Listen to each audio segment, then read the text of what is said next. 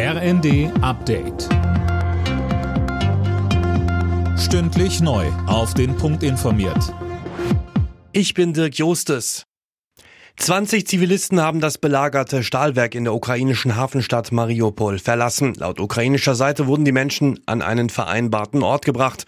Unter den Zivilisten sind auch Frauen und Kinder. Mehr von Fabian Hoffmann. Nach Angaben der Ukraine sollen sich auf dem von Russland belagerten Industriegelände noch tausende Zivilisten und Kämpfer befinden. UN-Generalsekretär Guterres hatte bei einem Besuch in Kiew betont, alles zu tun, um die Evakuierung von Zivilisten aus dem Stahlwerk zu erleichtern. Unterdessen wurde bei einem russischen Raketenangriff auf Odessa nach Angaben des Gouverneurs der Region die Landebahn des Flughafens zerstört. Verletzte soll es nicht gegeben haben.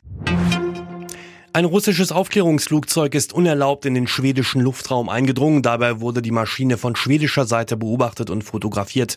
Wegen des Ukraine-Krieges und eines möglichen NATO-Beitritts Schwedens ist das Verhältnis zwischen Stockholm und Moskau aktuell angespannt.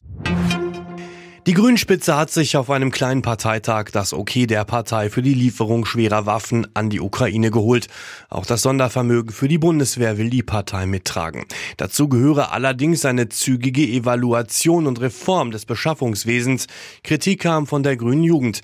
Parteichef Omid Nuripur versuchte aber zu beruhigen. Das heißt nicht, dass wir unsere Konzepte, das grundsätzliche Festhalten an friedlichen Konfliktbeseitigungen und Lösungen auch jetzt wegwerfen dürfen. Das heißt, dass wir immer Außen- und Sicherheitspolitik definieren werden für Frieden, Menschenrechte, den Schutz von Klima und Umwelt und vor allem für den Einsatz vom Militär als aller, allerletztes Mittel.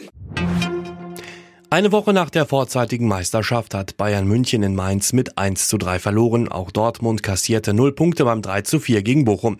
Außerdem gewann Köln in Augsburg mit 4 zu 1. Stuttgart und Wolfsburg trennten sich 1 zu 1 genauso wie Bielefeld und Hertha.